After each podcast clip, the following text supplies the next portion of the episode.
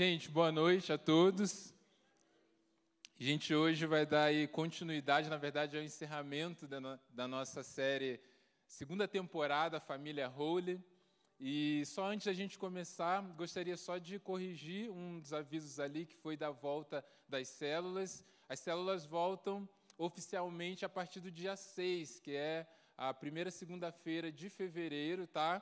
Então, mais uma semana aí para a volta oficial, mas se você já programou com a sua célula para voltar essa semana, para se reunir, não tem problema você se reunir com a sua célula, podem se reunir, pode ter o tempo de comunhão, aproveita para conversar sobre as expectativas para esse ano, não tem problema se reunir, apenas dizendo que juntamente com toda a igreja, o início oficial é na segunda-feira do dia 6.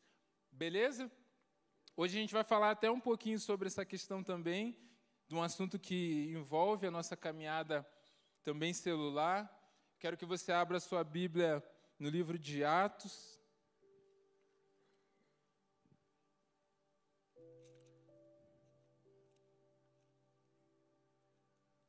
Capítulo 2.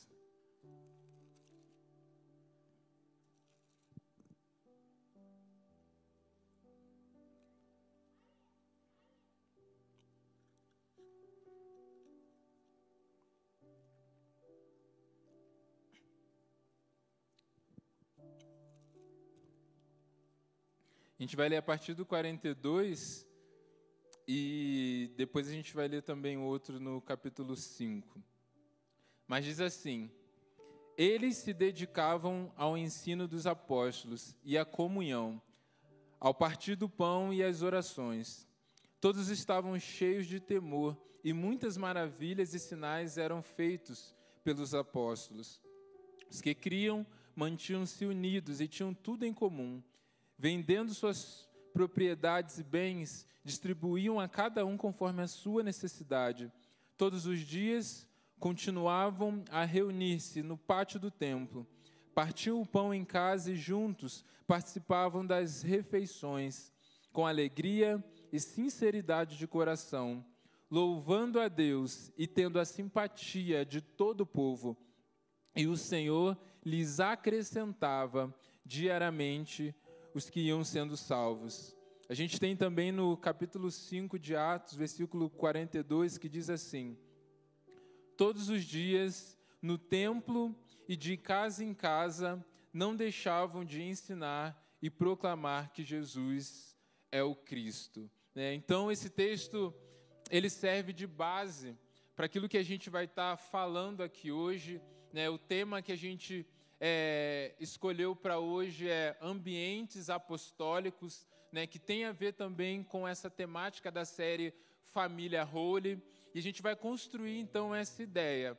Tá, em primeiro lugar, então, se o tema é ambientes apostólicos, a gente precisa implicar, explicar primeiramente a questão dos ambientes. Então a gente já vê que o texto que nós lemos, os dois textos, vão falar sobre dois ambientes onde a igreja se reunia. Então, o primeiro ambiente era o templo, onde todos se reuniam, mas o texto vai dizer também de um outro ambiente, que é a casa. Nós, como igreja, também temos como estratégia reuniões que também contemplam esses dois ambientes. Nós temos os nossos cultos, as nossas programações que funcionam aqui no templo, ou em qualquer outra estrutura da igreja, mas nós temos também as nossas reuniões nas casas, né? as nossas reuniões que são também intencionais, como era também no tempo da igreja. Não era que cada um simplesmente ia para sua casa, não, eram reuniões intencionais também. E nós temos essas reuniões que aqui na igreja nós chamamos de células. Então nós temos também dois tipos de ambientes para nos reunirmos. Mas algo que nos chama a atenção nesse texto, é, eu não sei se você já parou para pensar, mas é que o texto vai dizer que eles se reuniam no templo todos os dias. Cara, todos os dias no templo reunidos. Todos os dias tinham uma programação.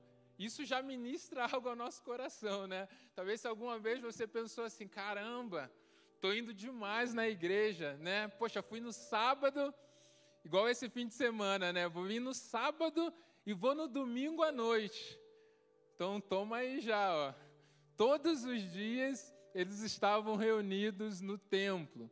Né? Naquele tempo havia essa necessidade. E aí a gente pode parar para pensar assim: poxa, se a galera estava direto reunida no templo, se eles tinham essa possibilidade de se reunir no templo, cara, por que ainda eles se reuniam nas casas? Por que ainda eles tinham esse tempo de casa? E aí a gente precisa entender que os dois ambientes eles são importantes. E esses ambientes eles é, atingem com, eles têm um potencial maior para atingir objetivos diferentes, mas que são importantes. O templo ele facilitava porque na verdade eles usavam o pátio do templo. E aí eles tinham um espaço maior, como nós temos também no nosso templo, onde mais pessoas podiam participar e a palavra, o ensino, a doutrina, a pregação do evangelho alcançava muito mais pessoas de uma vez só. Então a gente vê, por exemplo, a primeira pregação de Pedro, 3 mil pessoas se converteram. Cara, você precisa de um espaço grande para você conseguir alcançar isso. E aí a gente vê que em uma segunda situação, onde Pedro ele, ele cura um paralítico, entra novamente no pátio do templo e ele começa a pregar, o número chegou a 5 mil pessoas. Quem tem uma casa que caberia essa quantidade de pessoas para que de uma vez só Deus pudesse agir dessa forma? E aí a gente tem também a necessidade de entender que nem todos ali, né, poucas pessoas foram testemunhas oculares, ouviram cada palavra, ouviram cada ensinamento como os apóstolos. Então, era necessário que os apóstolos tivessem esse ambiente onde eles pudessem, pudessem ensinar, dar uma palavra, pregar o evangelho e alcançar muitas pessoas. A gente vê o exemplo de Pedro, a gente vê o exemplo de Paulo também, que pregou por um período em sinagoga, pregou também, usou uma escola, depois ali em Éfeso, para pregar o Evangelho. Então, o templo é importante. É importante para nós estarmos reunidos como igreja no templo, estarmos aqui celebrando, estarmos juntos como igreja, como corpo de Cristo. Assim também era na igreja no primeiro século. Mas a gente vê também que as casas elas atingiam objetivos que era impossível que eles experimentassem no templo. Tá bom, vamos lá, 5 mil pessoas já haviam se convertido. Aí você imagina se Pedro lá fala assim, gente, eu vou abrir aqui para pedidos de oração. Você já parou para pensar? Estariam até agora lá fazendo momentos de oração. 5 mil pessoas. A gente já teve experiência aqui na época da pandemia, aonde a gente fez o culto e a gente liberava para as pessoas pela internet pedir, fazer pedido de oração. Jefferson lembra dessa época, a gente teve muito tempo aqui, a gente ficava lendo às vezes 15, 20 pedidos de oração e já demorava. Naquela época seria muito mais. Mas nas casas era possível fazer isso. Nas casas eles conseguiam compartilhar a vida, partiam o pão, contar as experiências, as pessoas podiam contar as dificuldades, aqueles que precisavam de ajuda conseguiam compartilhar as suas necessidades e serem ali ajudados. Então, nas casas havia essa edificação mútua, enquanto no templo havia uma direção maior. Só que dois ambientes diferentes, né, com estratégias diferentes, mas que tinham como objetivo uma coisa só: fazer discípulos, multiplicar discípulos. Mesmo que fosse lugares diferentes, mas a gente vê que o mesmo Espírito agia e era o Espírito que acrescentava novas pessoas, novos discípulos de Cristo.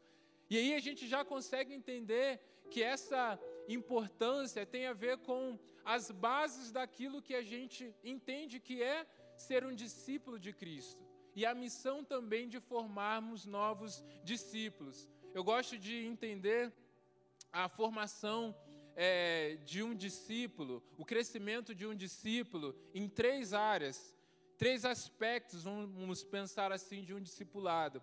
O primeiro dele é o aspecto pessoal, que é o Espírito Santo que acrescentava.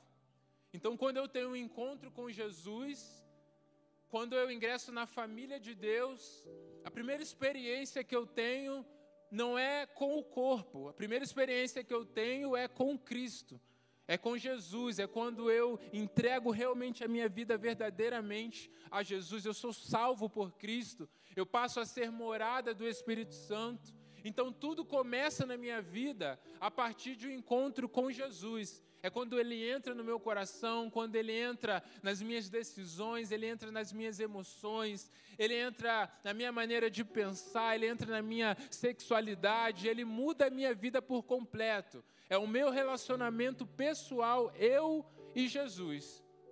Não importa se eu estou envolvido e não importa nem se eu tenho na prática uma vida de devoção. Se eu tomo atitudes que comuniquem devoção a Deus, mas se eu não tenho um relacionamento pessoal com Ele, isso é apenas uma religião, é apenas religiosidade, não é ser um discípulo, um filho de Jesus que tem um relacionamento com Ele. Segundo aspecto, é possível, inclusive, a gente viver isso no templo, que é o aspecto educacional, que é quando eles perseveravam na doutrina dos apóstolos, ou seja, a doutrina era ensinada. Então, quando você vem para um culto, você recebe essa palavra de direção. Quando você participa, às vezes, de uma escola bíblica, que nós temos também na nossa estrutura de igreja, tudo isso é o que? É você se fortalecendo no aspecto educacional, nas bases da fé, nas doutrinas da fé, e tudo isso é importante. Sabe por quê?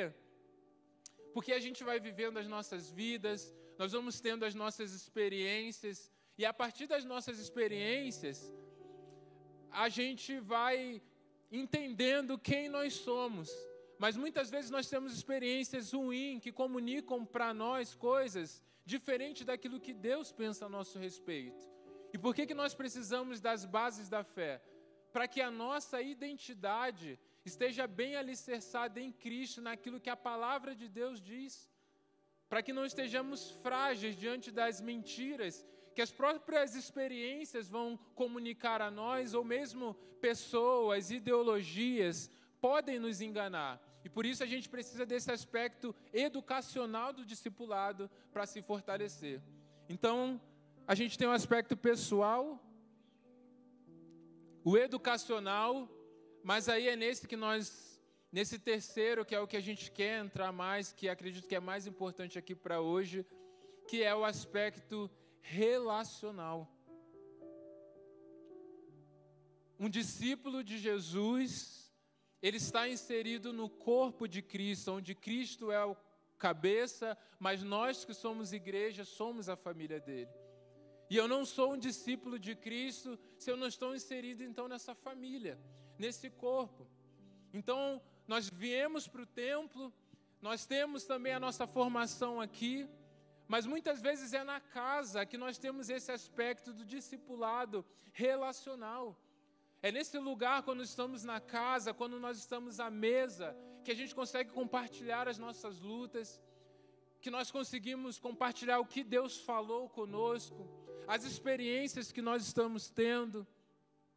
Da mesma maneira que a igreja vivia isso no primeiro século, nós experimentamos isso hoje.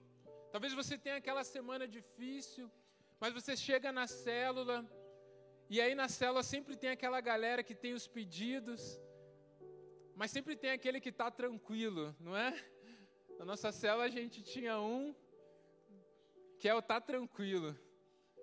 Acontecia várias coisas, galera pedia, ó, oh, eu estou nessa semana de luta, estou precisando uma porta de emprego, pedia um pedido de saúde, mas tinha um que chegava na parte dele, ele falava assim, olha, ah, tá tranquilo.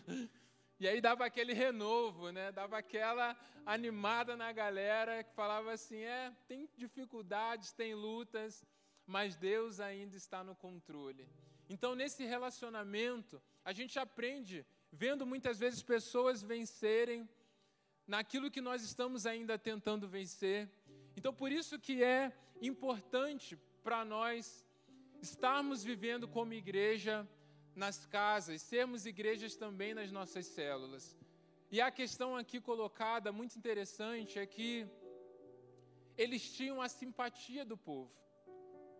As pessoas que não estavam inseridas ainda no contexto de evangelho de igreja olhavam a maneira que eles se relacionavam e via isso com bons olhos.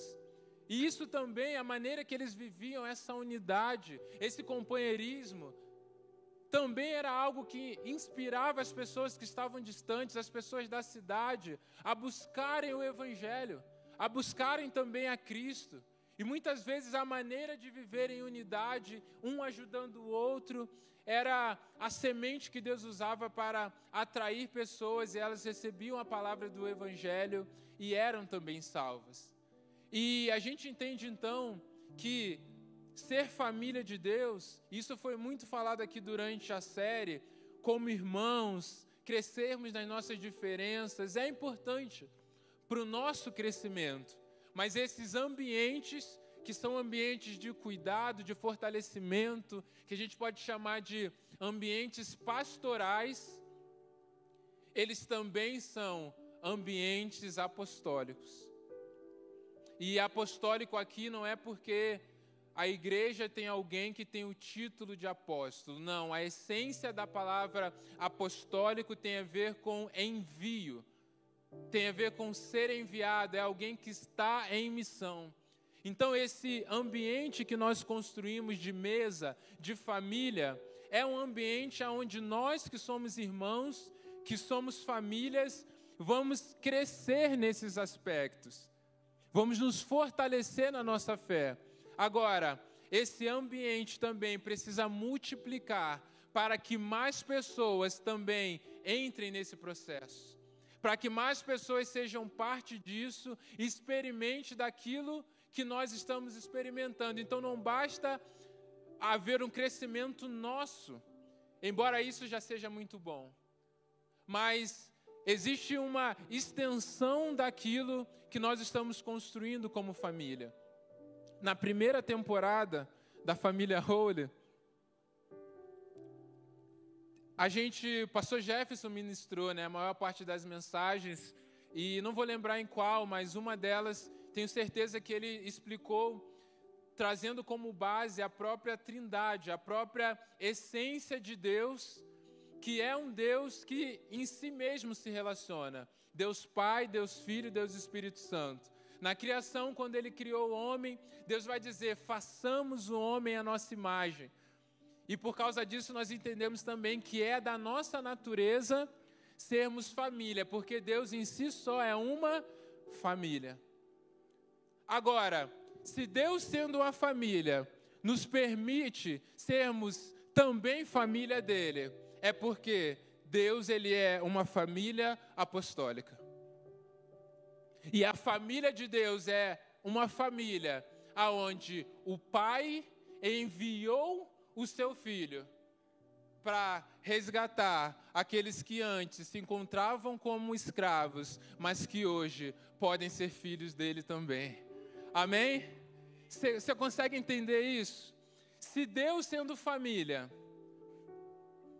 e nós somos família por causa disso, enviou, Deus Pai enviou o seu Filho, nós também precisamos tomar posse dessa essência. Se nós que somos família holy, se nós que queremos viver essa cultura de mesa, cultura de família, precisamos também que no nosso DNA esteja esse DNA de Deus, de que somos uma família, onde os seus filhos não estão aqui para apenas se reunir entre aqueles que já estão na casa, entre aqueles que já estão salvos, mas filhos que entendem a sua missão de ser enviado por Ele. Uma família que, que olha para si, mas que deseja caras novas, novos filhos que deseja que essa família aumente cada vez mais. E esse é o nosso objetivo. Esse é o nosso sonho, é aquilo que tem queimado em nossos corações. Que nos nossos ambientes, que nas nossas mesas, que nas nossas células. É muito legal a gente estar com as pessoas que nós gostamos. E a gente já aprendeu também a estarmos com pessoas que não temos afinidades, mas Deus quer nos desafiar a ir além. A gente aprendeu muito bem aqui no sábado passado que a não fazer acepção de pessoas, a estar com todos da família. E Jesus, ele era assim. Eu me lembro quando tempo atrás, em outra fase da igreja, a gente tinha aquelas perguntas assim: ah, o que você faria se entrasse um bêbado na igreja e sentasse do seu lado? Ah, o que você faria se entrasse uma prostituta do seu lado? Como se acolher pessoas que vivem essa realidade fosse um algo muito especial. Eu acredito que a gente já passou dessa fase. Eu acredito que essa fase é, é uma fase lá para trás. A gente já aprendeu que a gente pode acolher as pessoas aqui, a gente aprendeu que nós também somos pecadores, mas não dá para a gente ficar mais perguntando o que Jesus faria nesse tipo de condição. O que eu faria se entrasse alguém, algum corrupto aqui, e sentasse do meu lado e fosse para minha célula? Será que eu ia conseguir ser amigo dele? Será que eu ia ficar bem com ele sentando na minha mesa? É muito mais do que isso. Se a gente quiser olhar para Jesus, é muito mais do que isso. Porque Jesus servia a mesa lá na casa do corrupto. Jesus servia a mesa lá na casa do pecador. Não é que ele acolhia, não é que ele não ficava constrangido com a presença, é que ele fazia questão de estar lá com eles, para que eles soubessem que o amor de Deus é para a vida deles e que eles podem se tornar também família do Senhor. Esse é o nosso foco. E o que tem queimado o nosso coração é que haja essa, essa fome. Sabe, essa mesma fome que nós temos de estar na presença de Jesus, de vermos a manifestação dele aqui do culto, mas que a gente saia daqui e que a gente fique com o coração assim, cara, eu sei que muitas pessoas que precisam de Jesus talvez não vão querer ir lá no culto. Eu sei que muitas pessoas que nunca tiveram experiência com Cristo, que não estão acostumadas com o ambiente do templo, talvez eles podem, podem chegar no culto e até achar estranho no início algumas manifestações, mas durante a semana nós temos as nossas células, nós temos os nossos encontros, e que a gente vá para a nossa semana com essa expectativa de entendermos que Deus nos deu a oportunidade de alcançarmos pessoas nas nossas casas, nos nossos tempos de mesa. Mas a gente precisa ser intencional nisso. E a gente precisa entender que faz parte da missão de Deus isso. Que nós estejamos com o nosso coração não apenas abertos, mas sejamos intencionais nessa missão apostólica de Deus para nós, para que nós possamos alcançar novas pessoas. É muito interessante porque nós temos uma das células, a célula do xaxim dos adolescentes. Cadê? Tem a galera do xaxim aqui? lá da célula, os adolescentes, é uma das células mais longe do templo. Mas, cara, eu não me lembro, acho que um batismo que essa célula não batizou alguém, né? Acho que até o Sansão se batizou nesse último. Cadê o Sansão do Xaxim? Acho que ele não está aí. Cara, mas é uma galera que mora mais longe da igreja. É uma galera que às vezes precisa de carona, se juntar. Um pai traz um dia, outro pai busca, mas eles se esforçam. E eles ganham muitas pessoas para Jesus, porque eles entenderam essa missão: construir um ambiente apostólico. Construir um ambiente onde aqueles que ainda não sabem o amor, o tamanho do amor de Deus para a vida deles, sintam bem, sintam-se bem para se assentar, porque eles estão comunicando para as pessoas que há lugar para eles na mesa de Jesus. E nós temos sonhado com isso também. No ano passado, uma das nossas células de jovem, ela multiplicou para um lugar ali para o Campo Comprido, perto de duas faculdades. E a gente multiplicou essa célula entendendo que também é uma missão apostólica. É uma missão também de envio. Foram poucas pessoas, sete pessoas nessa célula, de uma célula que tinha umas 30 pessoas. Mas a palavra que Deus nos deu é: há muitos jovens ali naquela faculdade, estão longe dos pais, estão às vezes so, se sentindo sozinhos ali. A gente sabe que perto de faculdade muitas pessoas se mudam, não têm amigos, e muitas vezes nesse momento até buscam em meios destrutivos preencher um vazio. E a gente entendeu que aquele lugar, aquela casa vai ser uma extensão da igreja, vai ser uma extensão da família Holy ali. E em breve, em nome de Jesus, nós vamos batizar jovens dessas faculdades aqui.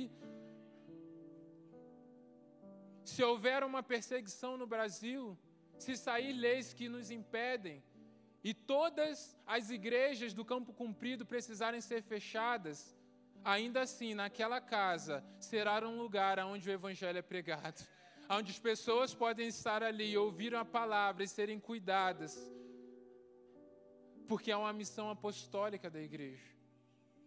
A perseguição muitas vezes atinge primeiramente as nossas reuniões do templo, porque para funcionar o templo, a gente precisa ter uma, uma permissão institucional. Mas nas casas a gente funciona de maneira orgânica. A gente vê, por exemplo, na China, que ali mais ou menos em 1949 houve uma grande perseguição. As igrejas, os líderes de denominação foram todos mortos ali na China. Os pastores foram presos. Naquele tempo, a estimativa era de 2 milhões de cristãos na China. Só que todos os missionários, todos aqueles que foram enviados ali, foi preciso que eles fossem voltassem para sua nação, foram expulsos da China porque não podia mais ter essa missão missionária ali, né? É, é, essa missão, né? Mas, amém. Estupendo mas foram impedidos de estar ali em missão na China. Mas aí, 30 anos depois, foi liberado isso, no período da, da reforma cultural na China, foi permitido novamente que os missionários voltassem para a China. Mas aí a visão era muito pessimista, porque falaram assim: olha, 30 anos sem envio de missionários, de perseguição, o evangelho acabou na China. A visão dos países de fora era essa. A gente vai ter que recomeçar todo o trabalho. Mas quando esses missionários chegaram na China, eles encontraram 60 milhões de cristãos naquele lugar. Porque quando a igreja saiu de, do templo, a igreja continuou a se multiplicar na casa. Eles não tinham templo, eles não tinham ministério de louvor, eles não tinham estrutura, eles não tinham livros como nós temos hoje essa quantidade de livros tão acessível para aprenderem sobre a fé, sobre temas. Eles mal tinham Bíblia. O roteiro que eles usavam para as células, para os pequenos grupos deles, era uma página da Bíblia que eles rasgavam. E aí, num dia, um grupo usava uma página, e aí no outro dia eles iam lá e trocavam com outro grupo, para que eles pudessem conversar e compartilhar sobre a palavra de Deus. Porque a igreja perseverou por causa de um DNA apostólico, como foi no Egito. Quanto mais eles eram oprimidos, mais eles multiplicavam, como foi no primeiro século. Eles eram perseguidos, mas quando esses homens não negavam a fé, a igreja crescia ainda mais, porque as pessoas criam com uma convicção ainda maior na palavra. E hoje nós podemos dar continuidade a isso. Hoje nós podemos fazer além. E a pergunta é: será que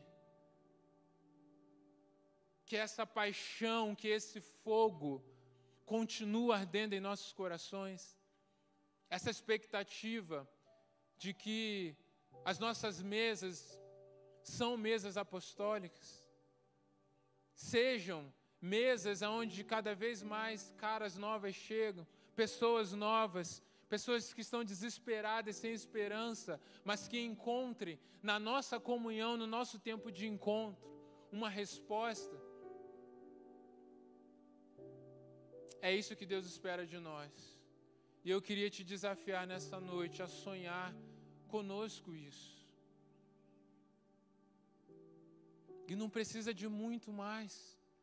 Talvez o que precisa é a gente trazer de, no, de novo isso, essa paixão, esse fogo, sermos constantes, para que cada vez mais a gente alcance novos bairros, para que a gente possa ir mais longe. Eu queria contar com você para isso. Eu não sei como que está a sua expectativa, como está o seu sonho para esse ano, mas eu queria que você olhasse como prioridade isso. Eu quero ser usado pelo Senhor para que novas pessoas sejam alcançadas. E essa obra não é apenas dos líderes de célula. Talvez seja fácil a gente pensar assim: poxa, eu não sou líder de célula, já tenho líder para fazer isso, já tenho os pastores, eu posso ir na minha célula essa semana, mas talvez se eu não for na semana que vem não tem problema. Querido, é uma responsabilidade sua como filho de Deus. Não é a responsabilidade dos pastores, não é só a responsabilidade do seu líder de célula. E nem se resume só à célula. É nossas mesas de maneira geral, os nossos relacionamentos de maneira geral. O seu aniversário pode ser um ambiente profético. Você já pensou isso? Cara, o nosso aniversário só tem gente crente. Os nossos tempos que a gente se reúne depois do culto, só tem pessoas que já conhecem a Jesus. Eu acho que a gente pode ser mais intencional e construir conexões para além disso, para que a nossa vida, o nosso alicerce, para que o alimento que nós estamos recebendo na nossa mesa alimentem aqueles que talvez hoje estejam com fome, mas que vão encontrar nas nossas mesas o alimento que eles precisam, para que eles não precisem ir buscar em outros lugares. É como algumas palavras, parábolas que Jesus contou, que até são outros contextos, eu sei disso, mas me vem à memória agora, ainda há lugar na nossa mesa. Saiam pelas ruas, vão atrás, convidem para que se assentem nessa meia mesa para que possam cear junto conosco, experimentar desse banquete que Jesus preparou. Amém? Posso contar com você? O reino de Deus não existe campo ruim. Jesus disse: Olha, olhade e vede os campos, já estão prontos para a colheita. O que é que Deus precisa? Orem e peçam para que hajam mais trabalhadores. Na seara, onde estão os trabalhadores? Aonde estão aqueles que vão pôr a mão no arado e não vão olhar para trás? Se você é esse, fique de pé no seu lugar, venha até aqui à frente. E antes do nosso tempo de ceia, nós vamos orar falando: Senhor, sou eu. Esse ano, eu vou pegar firme no arado como nunca antes, sem olhar para trás. Mas não vai faltar colheita, não por falta de trabalhador. Não por falta de um filho que vai sair às ruas convidar outros, para que o evangelho seja pregado, para que novos estejam à mesa conosco e recebam do banquete que nós já estamos recebendo. Eu sei que muitos já estão vivendo isso, mas eu sei que nós podemos ir além e que nós podemos fazer muito mais. Paizinho, nós nos colocamos, ó Pai, diante do Senhor, ó Pai. Sabemos que há uma missão, ó Pai. A missão de pregar a tua palavra, a missão de levar o teu evangelho, Pai. Como é bom estarmos em comunhão com os nossos irmãos, Pai. Como é bom edificarmos a vida uns dos outros, Pai. Compartilharmos as nossas lutas, ó Pai. Sermos realmente famílias, ó Pai. Sabemos que podemos crescer muito mais ainda como família. Sabemos que podemos crescer muito mais ainda em discipularmos uns aos outros, ó Pai. E nós queremos, juntamente com isso, ó Pai, crescermos também na nossa intencionalidade, ó Pai, em alcançarmos pessoas, ó Pai, que ainda não conhecem ao Senhor, ó Pai. Que ainda, ó Pai, não conhecem aquilo que nós já conhecemos e já experimentamos, ó Pai. Nós queremos ir além, Pai. Obrigado, Senhor, porque temos experimentado cada vez mais da tua presença aqui no culto, no templo, Pai. Obrigado pela estrutura maravilhosa que nós temos, ó Pai. Mas que possamos também sair daqui cheios da tua presença, cheios do teu poder, para sermos testemunhas do Senhor aonde formos, ó Pai. Em nome de Jesus, ó Pai, nós queremos, ó Pai, sairmos daqui cheio da tua presença, para que os teus dons se manifestem, Pai, através de nossas vidas aonde quer, ó Pai, que andarmos, Deus acende a chama em nossos corações, ó Pai. Levanta líderes aqui nesse lugar, ó Pai. Levanta, ó Pai, homens do Senhor, trabalhadores para a tua colheita aqui nesse lugar, ó Pai. Determinados, comprometidos, constantes, ó Pai. Em nome de Jesus, Pai, o Senhor está renovando alguns aqui, ó Pai. O Senhor está trazendo tona nova sementes aqui, ó Pai. Renovando a fé, ó Pai, renovando a vocação, ó Pai, de alguns que estão aqui nesse nesse lugar, ó Pai, para perseverarem, ó Pai, naquilo que o Senhor mandou, Deus. Faça isso em nome de Jesus, ó Pai. Nos capacita, Senhor, para a obra que o Senhor tem, ó Pai. E que sejamos tomados, ó Pai, pela tua glória, ó Pai. Que pessoas sejam atraídos para as nossas mesas, ó Pai, encontrando o banquete do Senhor, ó Pai. Nós oramos, ó Pai, e colocamos a nossa vida, Pai, diante do Senhor para que o Senhor nos use como família tua, mas como uma família que leva a mesa adiante, para que aqueles que ainda não saibam, não sabem, possamos através da mesa revelar, ó Pai, quem o Senhor é e o que eles são para o Senhor. Que seja assim, Deus, em nome de Jesus. Amém.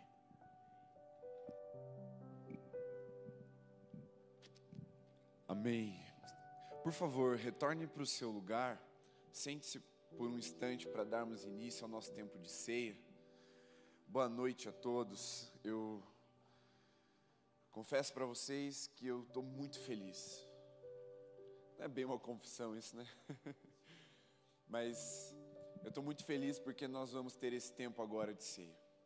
Eu estou com muita expectativa no que Deus vai fazer nos nossos corações, no nosso meio no nosso, nos nossos relacionamentos.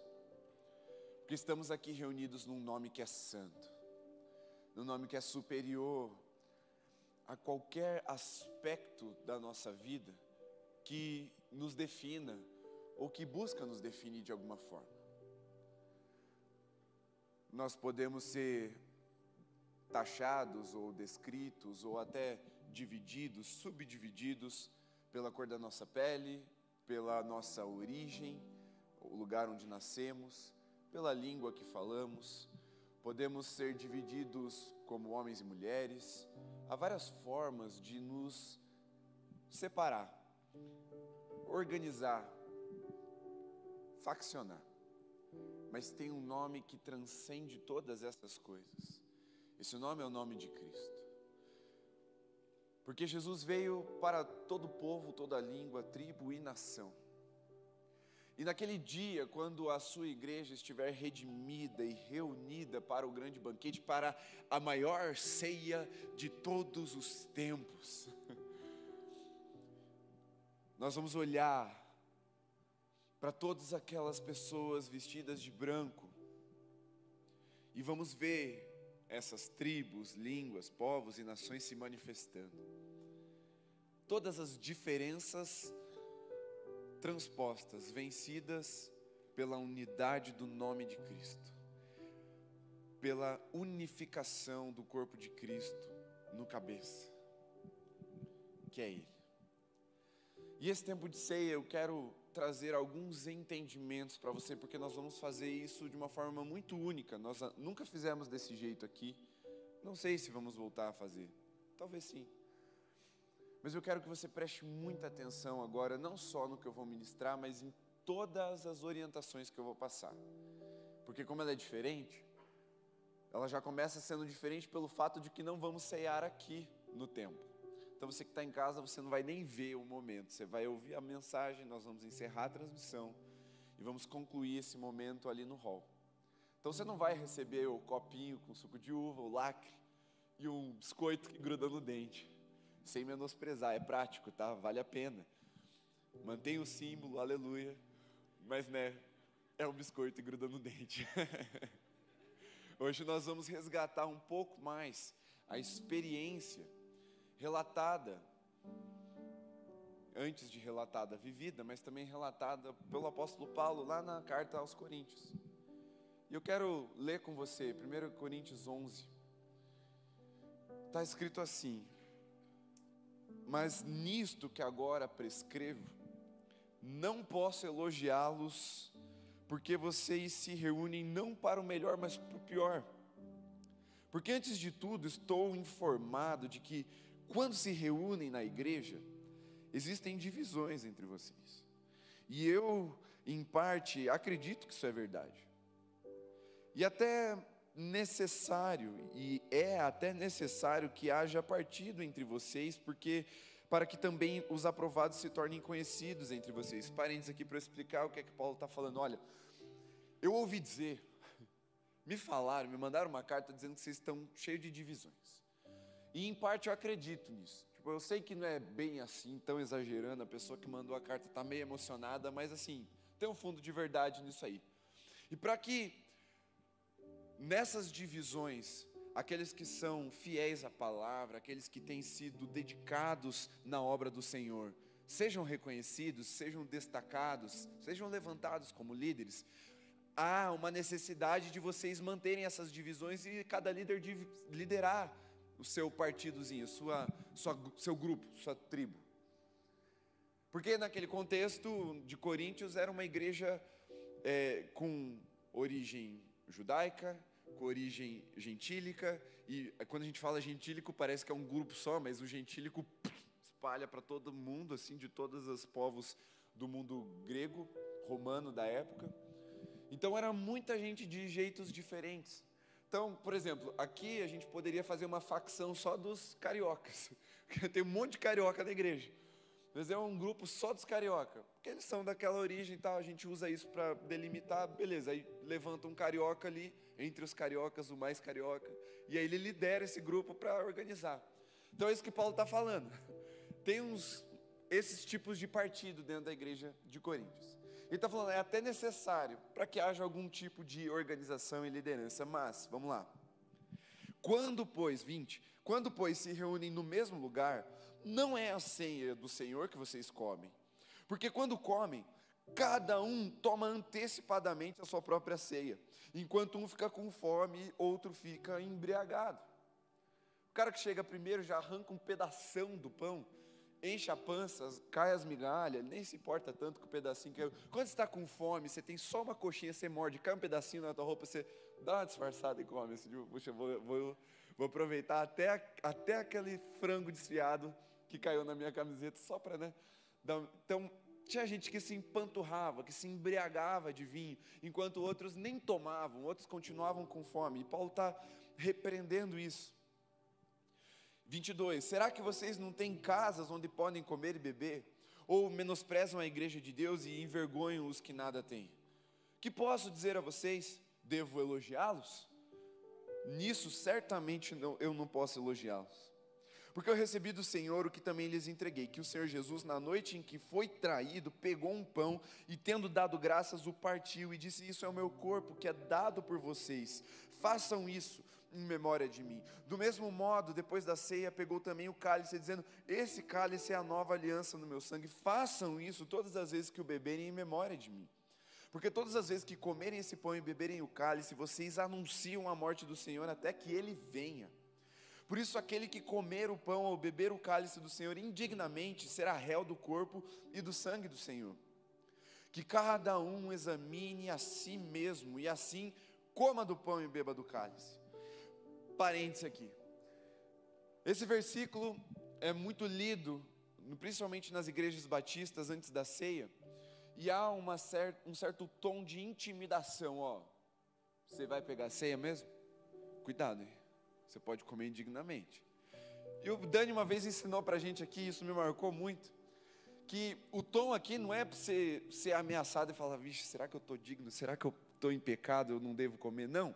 É para você se arrepender, se examine, se arrependa e coma do pão, tome do cálice, beba do cálice.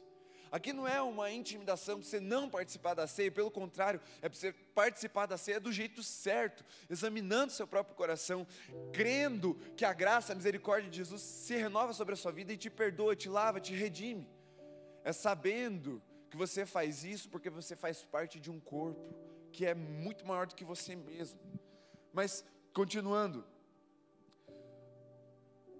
29, pois quem come e bebe sem discernir o corpo, come e bebe juízo para si. E é por isso que há entre vocês muito, muitos fracos e doentes, e não poucos que dormem. Que Paulo está falando, ó, tá vendo? Essa mania de vocês pensarem só em si mesmos, essa fé tribal, partidária, dividida, está gerando uma fé frágil, um povo fraco, dorminhoco, preguiçoso, é uma, um, um povo que fica doente no seu espírito. Veja como cear, como estar à mesa com os irmãos, consciente do nome de Cristo, rompendo com esses partidarismos, com essas divisões, é uma, um método que Deus estabeleceu para manutenção da nossa saúde espiritual. É para que a gente cresça, para que a gente se fortaleça, para que a gente não fique doente espiritualmente. Quando nós nos percebemos doentes espiritualmente, nós precisamos voltar ao lugar da ceia, ao lugar onde nós comemos e bebemos, discernindo o corpo, ou seja, eu vou para a mesa com um irmão na fé, eu vou ser edificado, eu vou ser tratado, eu vou ser pastoreado, eu vou ser apostolado, eu vou ser marcado pelo Espírito Santo através da vida do meu irmão. A ceia, ela tem esse poder restaurador na nossa vida, no nosso espírito e da nossa fé. E Paulo continua dizendo: porque se julgássemos a nós mesmos, não seríamos julgados. Porque a gente não julga a nós mesmos. Nós, se tem alguém que a gente consegue ser misericordioso, é com a gente mesmo. Nosso pecado sempre tem uma desculpa. Mas olha só, por, mas quando julgados, somos disciplinados pelo Senhor para não sermos condenados com o mundo. Expor a nossa fraqueza, colocar diante dos irmãos o nosso pecado, dizer eu sou pecador, e ali ser disciplinado, ou seja, ser trazido à disciplina espiritual do arrependimento, é para não sermos condenados com o mundo. A ceia tem um poder redentivo, não em si mesma, mas pelo que ela simboliza, que é a obra de Cristo Jesus. E Paulo conclui esse pensamento dizendo assim no versículo 33: Assim, meus irmãos, ó, ceia é assunto de família. Quando vocês se reúnem para comer, esperem uns pelos outros. E essa é a primeira orientação da noite. Você vai ser servido lá, mas você vai esperar para comer. Porque você não vai comer para se empanturrar. Quando for assim, come em casa. Quando nós nos reunimos para cear em nome de Jesus, o mais importante não é a comida, mas é estarmos juntos dos nossos irmãos, no mesmo espírito, no mesmo movimento, na mesma inclinação, na mesma devoção. É mais importante você esperar todo mundo para comer do que você comer em si. Então, primeira orientação da noite: antes de comer, você vai esperar todos serem servidos. E é muito fácil a gente esperar todo mundo ser servido quando a gente recebe lá aquela coisa que é mais prática, né? O copinho lacrado com o biscoitinho na embalagem. Ou mesmo quando antes os diáconos passavam durante uma música sendo ministrada, aqui pega lá, você pegava o pãozinho, guardava na mão, pegava o cálice, ficava ali segurando. Três minutos depois, o pastor falava, Com, é, comei, bebei dele todos, e você, três minutos, até a Luísa espera. ela consegue, é difícil, mas ela ia esperar. Se eu falar, filha, não come, ela ia ficar assim.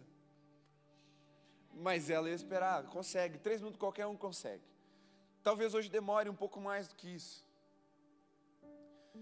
E a falta de praticidade do que a gente vai fazer nessa noite é intencional para que demore um pouquinho mais mesmo. Para que enquanto você segure, segurar ali o seu pedaço de pão, e vai ser um pedaço de verdade, não vai ser uma migalha que alguém tira da camiseta. Você esteja ali discernindo o corpo, falando: Eu tenho uma família com muitos irmãos. Eu tenho um pai que me chamou para essa mesa. E o copo não vai ser aquele cálice pequenininho que quando você põe na boca, quando chega no fim da língua já acabou. Vai ter um copinho um pouco maior. Para que você tenha tempo de experimentar, de vivenciar a ceia em toda a plenitude do seu significado.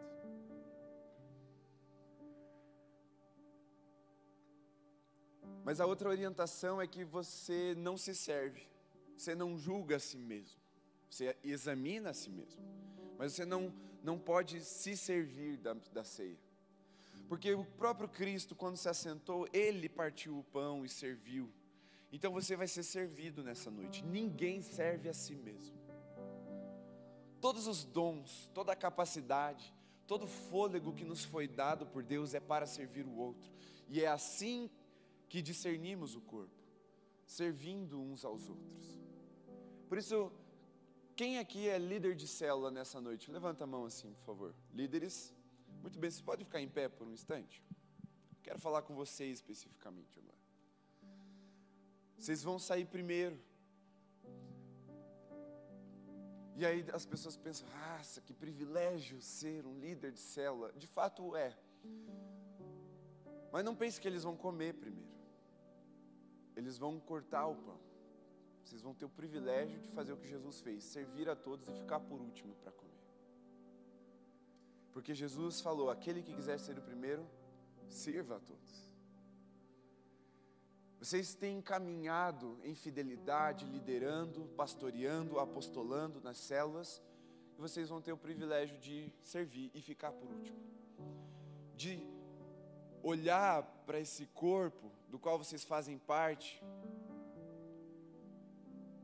e pensar não só no primeiro que vai chegar lá, não só no seu melhor amigo ou daquelas pessoas que são mais próximas de você, mas pensando assim: eu tenho que partir esse pão e entregar de uma forma que a comida não seja desperdiçada, mas principalmente que não falte para ninguém, porque quando o último chegar, ele também precisa ter pão, ele também precisa ter suco para tomar. Esse tipo de ceia é para gerar em nós uma consciência de comunidade. Todos precisam comer. E aí vocês vão lá para o hall primeiro e a Ana e a Camila vão explicar para vocês como que essa parte vai ser feita. O Gus está ali com as luvinhas para vocês poderem manusear os pães com mais facilidade, liberdade e ninguém vai pegar nenhum bicho que vocês tenham. Passem álcool ali certinho, vocês vão fazer isso. Alguns vão estar servindo pão, outros vão estar servindo o que nós Chamamos de vinho, mas é suco de uva. Fiquem tranquilos. Vocês podem ir até lá, podem ir na frente, por favor. E os demais, a última orientação da noite antes de nós sairmos. Fique em pé aí no seu lugar.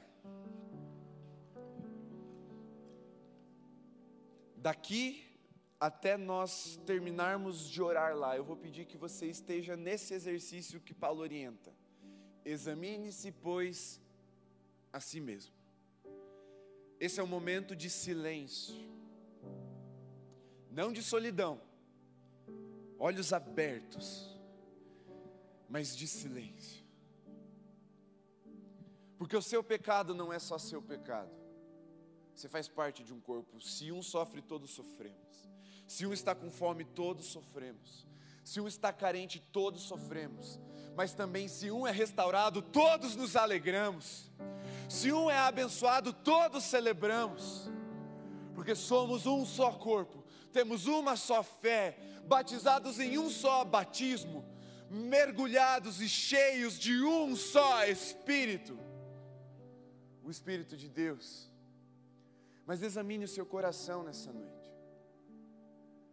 porque talvez haja contenda aí dentro, haja mágoa, haja um senso de dívida. Talvez você pecou antes de vir para cá, talvez esteja aí batendo na sua consciência. Não só, puxa, eu sou o pecador, não. Esteja batendo na sua consciência a acusação de Satanás contra você. Nessa noite, ao beber do cálice, ao comer desse pão, seja liberto de toda acusação, porque estamos fazendo em memória da morte de Cristo que pagou o preço pelos nossos pecados e por isso estamos livres de toda a condenação. Ah, a palavra de Deus nos afirma: não há condenação para aqueles que estão em Cristo Jesus. Uma evidência nítida, palpável, viva, que nós podemos experimentar, e não há acusação do inferno que possa nos fazer pensar o contrário, de que estamos em Cristo Jesus, é se estamos no corpo.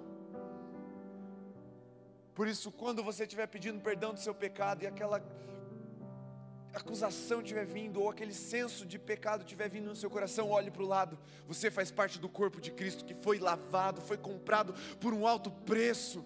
O pão que você come diz, declara: Eu faço parte do corpo do Cordeiro. O cálice que você bebe declara: Eu fui lavado de todo o pecado, por isso não estou mais sob condenação mas sou livre. E nós, pastores, vamos ser os últimos a serem servidos. E agora, de olhos abertos, eu sei que é mais difícil de se concentrar, mas comece a pensar aí no seu coração, examine-se a si mesmo agora. Mas não abaixa a cabeça, não, olha para os teus irmãos. Veja tantos que o Senhor redimiu tantos que o Senhor retirou do lamaçal do pecado.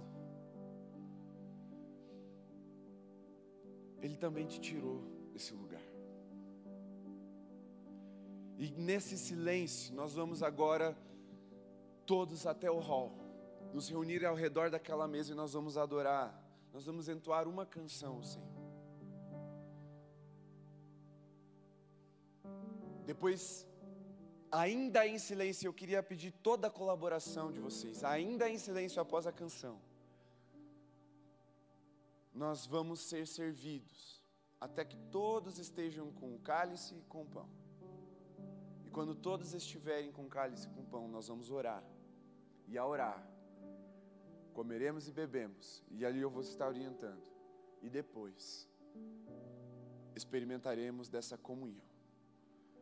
Faça assim com as suas mãos agora. E eu declaro que em nome de Jesus, ao partir do pão, todos os olhos espirituais se abrirão para discernir o corpo, para entender a obra de Cristo na cruz. Eu declaro que todo sentimento de solidão, de rejeição, vai ser quebrado, porque comeremos e beberemos, beberemos discernindo o corpo. Feridas na alma serão curadas, pecados serão lavados, cadeias serão destruídas. Não porque o pão ou o suco tem alguma propriedade mágica, mas porque eles são um ato profético de uma obra sobrenatural que já foi realizada e já foi direcionada para as nossas vidas. E se você ainda não entregou sua vida a Cristo, nessa noite você vai ter o privilégio de se render a esse Senhor e participar conosco dessa ceia. e entrar nessa família, ser inserido nesse corpo. Ao pegar o pão, não faça isso de forma leviana, ah, só um pedaço de pão gostoso que eu vou comer. Não, eu faço parte agora do corpo de Cristo. Renda-se a Cristo nessa noite. Essa família é a sua família. Amém. E coma com bastante alegria, porque os pães são bons assim. É tudo com fermentação natural, cheio dos guerigueri, top. Uns pão que você nunca comeu na vida. Mas se você tem alguma restrição, fala lá, a gente tem um, um pão normal. Para quem não para quem não consegue comer, às vezes você tem alguma né, restrição. Mas todos participaremos. Tem vários tipos de pães. Para todos. Amém? em silêncio. Vamos ao hall, a equipe lá do louvor pode se posicionar lá, no melhor lugar que vocês entenderem.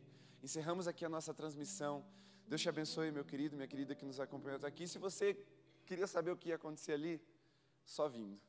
Está convidado a partir de sábado que vem estar aqui com a gente. Deus te abençoe em nome de Jesus.